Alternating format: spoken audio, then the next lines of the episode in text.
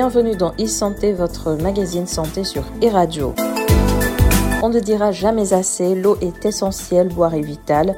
La déshydratation, nous en parlons aujourd'hui avec euh, le docteur Keba Tomba, il alerte sur les risques énormes pour notre santé. Il se peut que vous fassiez partie des 75 à 80% de Sénégalais qui ne boivent pas assez d'eau par jour. Généralement, les gens sont en dessous de 1 litre d'eau et cette eau est consommée sous forme de café, sous forme de thé, sous forme de boissons non alcoolisées et ces liquides ont tendance à, à prendre la quantité d'eau essentielle à notre organisme. La meilleure qualité d'eau utile pour notre corps est celle que nous vivons de façon naturelle.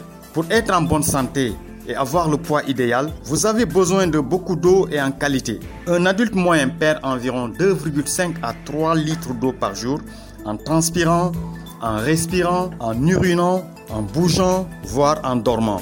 Et le corps se déshydrate si l'eau n'est pas remplacée. Si vous ne consommez pas assez d'eau, vous allez grossir. C'est très simple à comprendre.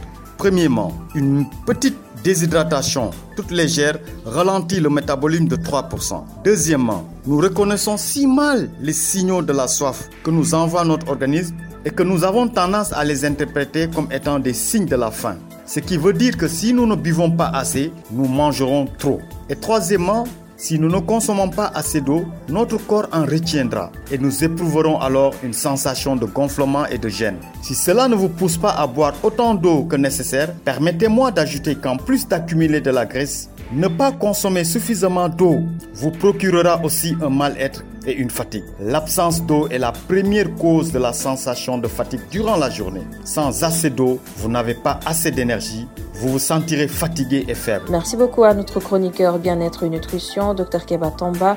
Merci également à vous d'avoir suivi ce numéro de e-santé, le dernier de la semaine.